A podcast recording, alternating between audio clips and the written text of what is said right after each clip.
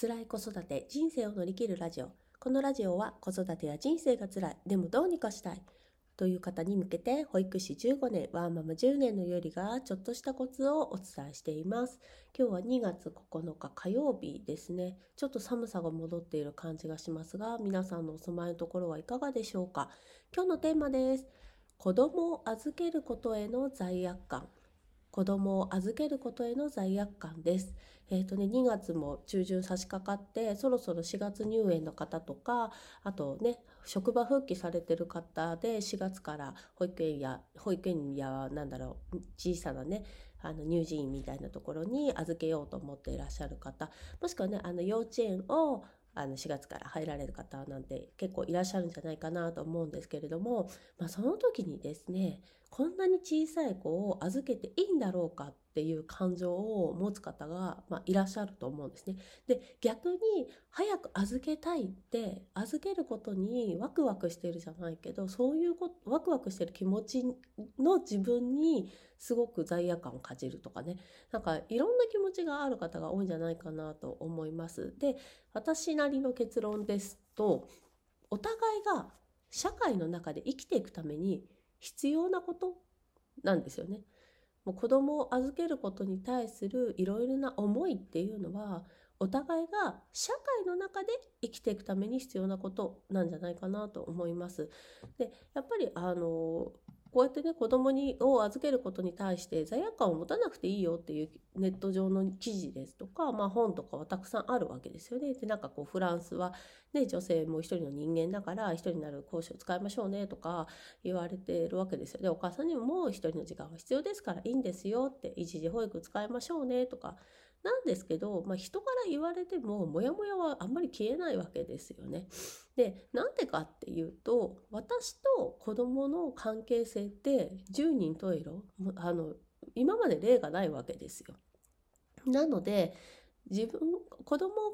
と親が一緒に社会の中に生きて出ようとしているっていうところの過程ももちろん今まで誰も経験したことがないことなのでそんな経験したことないことに対して感情を抱かないってことはないと思うんですよ。ね、何でもみんな初めてする時はドキドキする人とドキドキしない人がいるだろうしやってからああすごい疲れちゃったって思う人もいればやってみたらはあ大丈夫だったみたいな感じだと思うんですよね。でやっぱり子育てって一番最初お母さんのお腹の中から始まっていくので社会っていうものは、まあ、ほぼないわけですよね。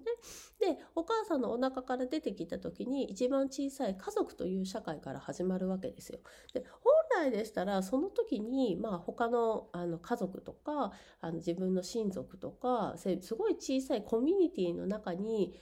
ね、昔だったらすぐ溶け込めていたんですけどやっぱり今のこの現代社会とても小さなねその家族っていう社会からスタートしてスタートしっぱなしなんですよね。ちっちゃい家族の中の社会の中でずっと生きっぱなしなんですよ。でそっからじゃあ次のスタートを切ろうっていう時にやっぱり違和感を抱くのは当然なんじゃないかなと思います。でそんな違和感が感じられないわ。もう私早く子供預けたくってっていうう人はそれはそれでいいんですよだってこう自分と子供の関係性がそうなんだから って思うんですよね。であのやっぱり子供もいつかあの子離れっていうか育っていってやっぱりあの大きな社会に羽ばたいていくわけですよ。なのでずっと親だけの社会では生きられないのでいつかは社会に羽ばたいていかなければいけない、まあ、ここでいう社会っていうのは家族の家族以外の人と関わるということが社会なんですけど、まあ、そうなってくると、まあ、親もそれを見守らなきゃいけない。ね、親の目の届からないところに子供は絶対に行くんですから。ね、その見守るっていう過程がめっちゃ後ろから見れるのかめっちゃ狭いところから見れるのかっていうところが親一人一人こう一人一人違うんだよっていう話です。なのであの本当に4月からね預けることにモヤモヤされてる方ですとかモヤモヤを感じないことにモヤモヤする方もあのぜひね社会で生きていくためにこの感情って大事なんだなってなんかこうふっとあの割り切って割り切ってっていうかね受容するって言っちゃちょっと大きい言い方かもしれないですけどなんかこう丸めてあげたらちょっと気持ちが楽になるんじゃないかなと思います。今日のテーマです。子供を預けることへの罪悪感。それはお互いが社会の中で生きていくために必要なことなんだよってことです。皆さんの笑顔のコツになれたでしょうか？また次回お会いしましょう。バイバーイ。